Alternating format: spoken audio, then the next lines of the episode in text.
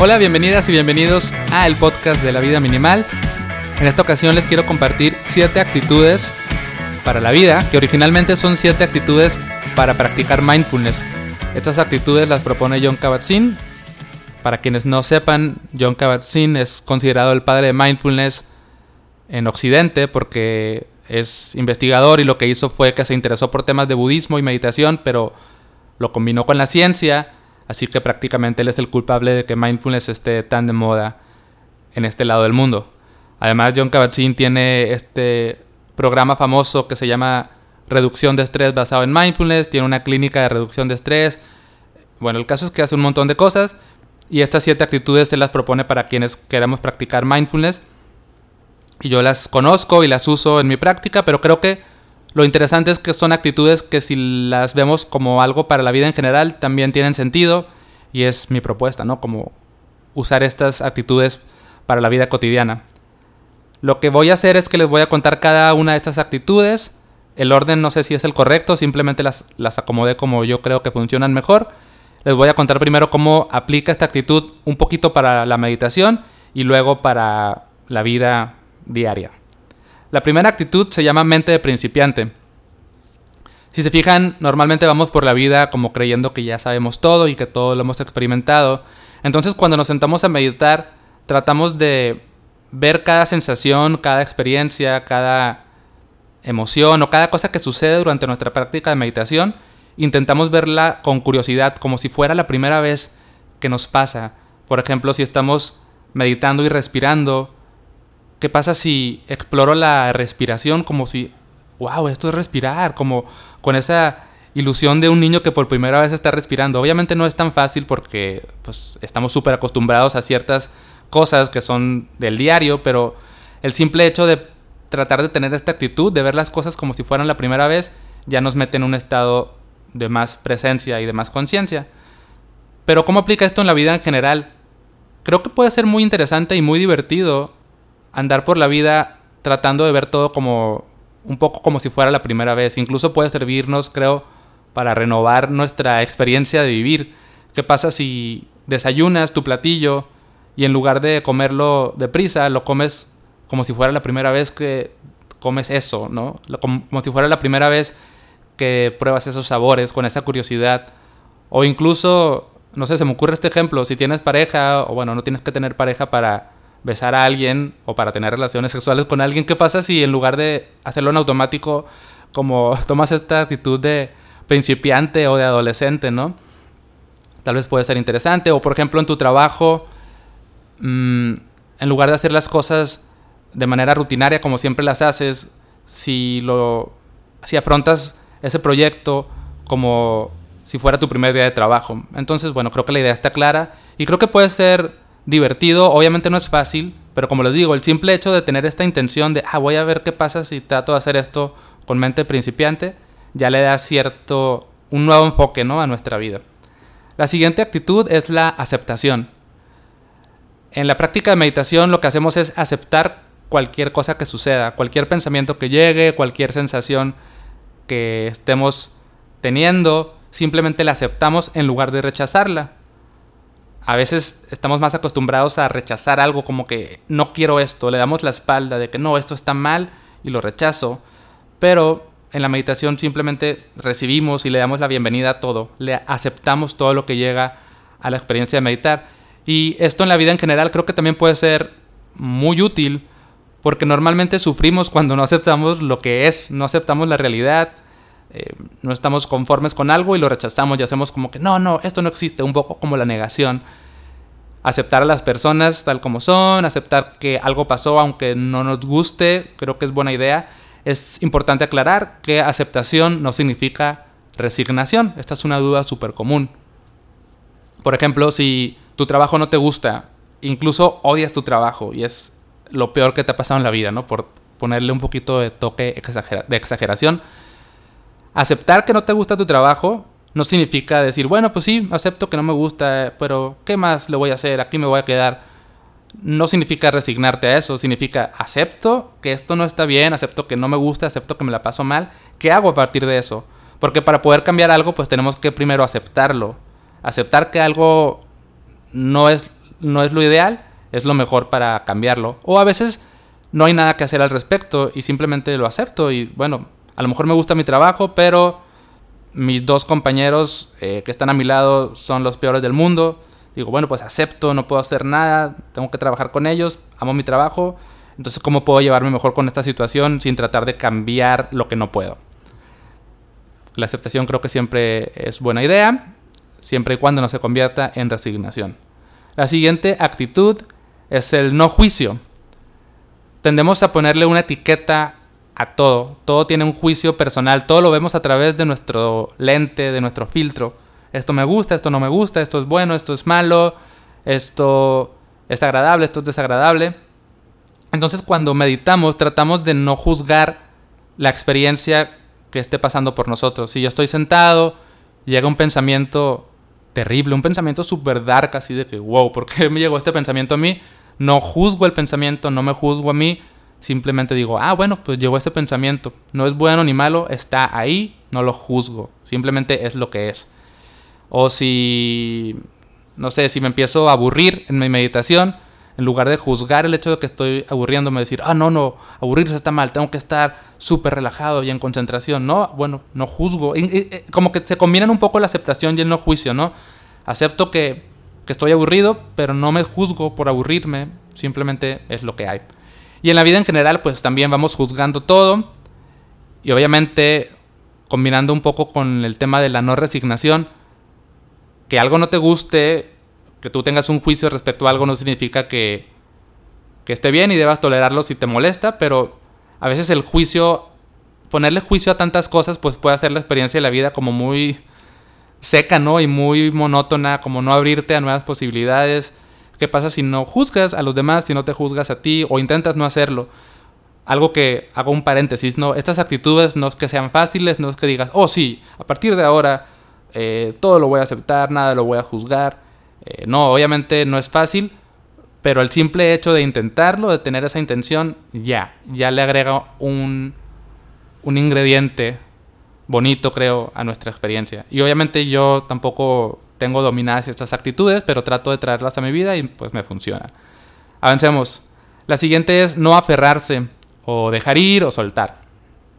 Cuando meditamos es posible que llegue a nuestra mente un pensamiento al cual quizás nos queremos aferrar, como algún problema que tenemos que resolver, por ejemplo, y le estamos dando vueltas al problema, digo, bueno, es que de una vez aquí lo resuelvo y voy a hacer aquello. Entonces me aferré a un pensamiento cuando mi intención de meditar era observar esos pensamientos, no, no dejarme llevar por ellos, pero ya me aferré a algo. Entonces, lo que propone esta actitud es no te aferres a lo que suceda, déjalo que fluya, déjalo que así como llega, se vaya.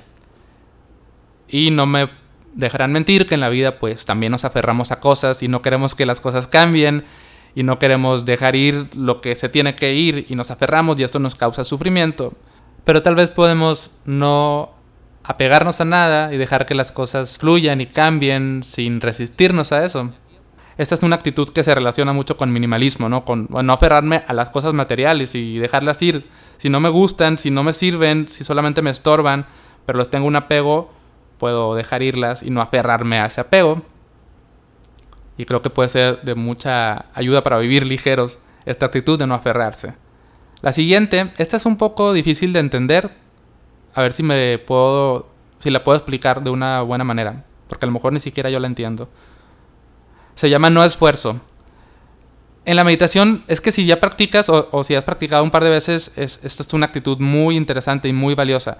El no esfuerzo es, me voy a sentar y voy a tratar de no obtener ningún resultado. Voy a, voy a no esforzarme tanto, no a forzar las cosas así, me voy a sentar a meditar y tengo que relajarme y la mente en blanco y te estás esforzando tanto que no estás siendo consciente y no estás ahí presente, que es el objetivo de la meditación.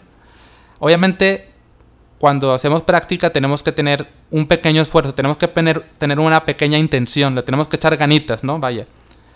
Pero cuando nos esforzamos de más, no funciona la, la meditación. Y en la vida yo veo como que a veces como que forzamos las cosas o incluso nos esforzamos de más por que las cosas resulten como queremos o nos esforzamos exageradamente por lograr la perfección en nuestro trabajo o nos esforzamos por nuestra imagen que está impecable nos esforzamos de más por satisfacer a todos y que todos, todos estén contentos conmigo. ¿Y qué pasa si no me esfuerzo tanto y me relajo y tengo esta actitud de soltura? Obviamente, es que siempre no me gusta aclarar tanto esto porque es obvio, de que obviamente sin irte al extremo de, de no poner ningún esfuerzo en nada, ¿no? Como encontrar ese, ese bonito balance en el cual le echo ganas, pero no me esfuerzo además. Esto es algo que a mí me, me gusta recordar en la vida en general, porque no es que yo sea un súper esforzado, pero me vendría bien a veces relajarme poquito. Y está raro porque a veces me, me, esfuerzo mentalmente, pero realmente no hago nada. No sé si te pasa como que en tu mente te estás esforzando, pero no estás avanzando, entonces es todo un tema. La siguiente actitud es la confianza. Cuando meditamos es importante confiar en la práctica, confiar en nosotros mismos. Es un poco, esta actitud es como hermana del, no esfuerzo, es confiar en que el simple hecho de estar aquí sentado prestando atención a mi cuerpo, a mi respiración, a lo que sea, confío en que eso es suficiente y en que lo estoy haciendo bien. Confío en mí, confío en la práctica. Y en la vida, ¿cómo aplica? Bueno, esto es una reflexión que he tenido recientemente, que tenemos que confiar en nosotros mismos, sobre todo para poder soltar. Me he dado cuenta que una de las razones principales por las cuales no nos atrevemos a dejar ir o a simplificar o a reducir nuestras pertenencias, por ejemplo, es porque pensamos que esas pertenencias nos van a hacer faltas en algún futuro. Pero si yo confío en que voy a estar bien sin esas cosas, si yo confío en que si en un futuro llegara a necesitar algo, voy a resolverlo y voy a salir del problema, es más fácil para mí soltar y simplificar. Por ejemplo, si yo le tengo miedo a intentar algo nuevo, porque puedo fallar, se pueden burlar de mí, puedo hacer el ridículo, pero confío en que en algún punto va a pasar y, y que en algún punto voy a mejorar o en algún punto voy a estar bien, confío en que la vida de alguna manera va a regresar las cosas a su lugar o va a poner todo en orden, quizás me puedo atrever un poco más. Y creo que es algo que nos hace falta, como confiar más, no tener tanto miedo, confiar en nosotros, confiar en que somos suficiente, confiar en que no necesitamos demostrarle nada a nadie, que no necesitamos tantas cosas, confiar en nuestros talentos y en nuestra capacidad de salir adelante. Y la última actitud es la paciencia, algo que cuesta trabajo en la meditación, sobre todo cuando vamos empezando y sobre todo cuando meditamos en silencio, sin guía porque es fácil desesperarse y decir, oh, ¿cuándo demonios se va a acabar esto? Y por otro lado, también tener paciencia hacia los resultados. La meditación, cuando leemos información acerca de ella, pues es muy prometedora y decimos, sí, mi vida va a cambiar en cuanto empiece a meditar. Pero en realidad tenemos que ser pacientes para empezar a ver algunos cambios o para ver si nos sentimos diferente, que en realidad a veces no nos damos cuenta porque pasa tan paulatino, pero hasta que haces una comparación quizás de un año después de que, oh, me acuerdo que hace un año no me daba cuenta de esto, me acuerdo que hace un año no tenía este tipo de atención o de enfoque, es cuando dices, ah, bueno, valió la pena meditar. Y también tener paciencia, creo, con uno mismo, ¿no? Sobre todo porque es fácil que al meditar digamos, oh, soy el peor porque no me puedo concentrar, porque me distraigo un montón, pero si somos pacientes con nosotros y decir, bueno, voy empezando, voy poco a poco, o simplemente no tuve un buen día, y estoy con la mente muy dispersa y soy paciente conmigo, es más fácil que retomemos la práctica y que no nos perdamos, ¿no? O sea, que no perdamos como la intención de seguir haciéndolo. Y en la vida, pues creo que la paciencia quizás sería muy obvio hablar de lo importante que es, porque vivimos en un mundo tan acelerado que somos muy impacientes y no podemos esperar para nada, no podemos esperar a que haya más de dos personas en la fila del supermercado, no podemos esperar a recibir eh, un envío cuando compramos algo en internet, o no podemos esperar a que nos contesten por WhatsApp o cualquier cosa. Somos como muy impacientes. No somos pacientes a veces para ver resultados de nuestro trabajo. Eh, si, hacemos, si estamos emprendiendo algo, pues tenemos que darle tiempo al tiempo y que las cosas vayan sucediendo poco a poco, que vayamos ganando clientes o qué sé yo. No podemos esperar que todo suceda de un día para otro y creo que la paciencia es buena idea porque nos hace no solo ser más conscientes de que las cosas toman tiempo, que no podemos meterle un turbo a todo y también nos mantenemos más en calma y más en paz porque no tener paciencia y estar con esta prisa nos inyecta como ansiedad, desesperación y estamos con la mente toda agitada y no estamos satisfechos porque nada sale rápido como queremos. La paciencia puede ser muy útil y es algo que yo trato de aplicar. Vengo de una familia que somos muy acelerados y trato de, de cambiar eso en pro de, de vivir mejor. Como que soy paciente en algunas cosas y en otras no, pero ya les contaré después en cuáles sí y en cuáles no. Y creo que hasta aquí podemos llegar con estas siete actitudes. Una idea que se me ocurre como un pequeño reto que te puedo dejar es, ¿qué pasaría si eliges una de estas siete actitudes y la pones en práctica durante las siguientes 24 horas? Cuando termine este episodio, puedes decir, bueno, voy a actuar, voy a tener presente, ya sea mente de principiante, aceptación, no juicio, no aferrarse, no esfuerzo, confianza, paciencia. Y ver qué pasa, ver cómo puedes incluir esta actitud en tu vida para tener más conciencia, para disfrutar un poco más el presente. De hecho, algo que iba a comentar acerca de mindfulness es que creo que tener más atención plena en nuestra vida, creo que nos ayuda a, uno, que las cosas disfrutables y agradables las podamos vivir mejor, las podemos experimentar con más completud y las cosas desagradables y feas que suceden en la vida no nos parezcan tan terribles y simplemente verlas tal como son. Entonces, bueno, si quieres, toma una actitud y vívela durante las siguientes 24 horas y ya después igual puedes cambiar. Y para despedirme, voy a seguir haciéndole promoción a mi música. Tengo un proyecto llamado Telepedro y acabo de sacar un nuevo EP que se llama Nuevas Puertas con cuatro canciones. Puedes encontrarlo en Spotify. Y en el episodio anterior puse una canción llamada Big Bang, ahora pongo esto que se llama Sentir de nuevo. Creo que tiene que ver con el tema de hoy de alguna manera. Presta la atención a ver si coincides conmigo.